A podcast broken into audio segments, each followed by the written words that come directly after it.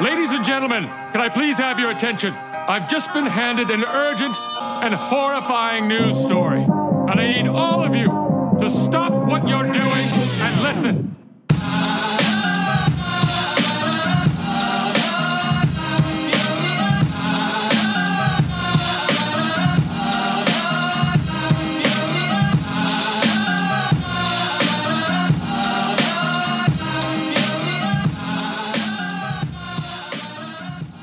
Hazte un Patreon. Da igual lo que hagas. Hazte un Patreon. Dile a tus seguidores y a tus followers y a tus amigos y a tus familiares que se unan a tu Patreon, que colaboren con tu proyecto. Da igual lo que hagas. Cuéntales una historia muy bonita y muy elaborada sobre qué vas a ofrecer para que la gente se suscriba. Cuáles van a ser los tiers, es decir, cuáles son los escalones a los que puedes acceder, cuánto dinero vas a pagar y cuéntales que va a valer la pena, que va a ser la hostia, que tu Patreon la va a partir. Hazte un Patreon porque no importa que no tengas nada que ofrecer, invéntatelo. Regala lo que sea, haz sorteos, cuenta cuentos. Hazte un Patreon, está de moda. Todo el mundo tiene un Patreon. Todo el mundo quiere chuparle la teta al Patreon. Todo el mundo.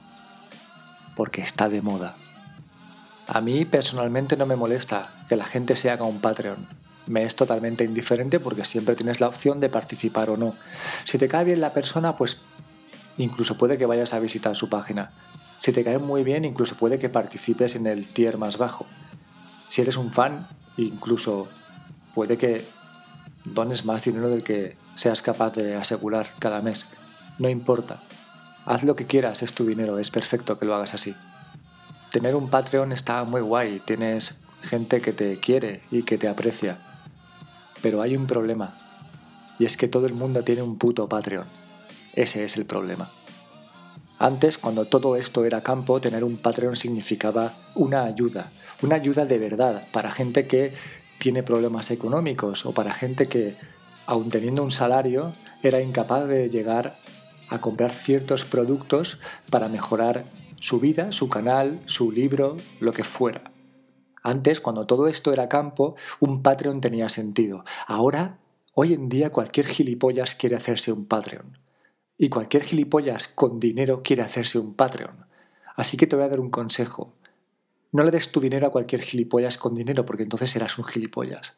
Es así de sencillo y no te será muy difícil averiguar cuál es el gilipollas con dinero que quiere que le pagues todos sus caprichos, todos sus objetivos, sus cámaras, sus teléfonos, todo su equipamiento. Es muy fácil discernirlo.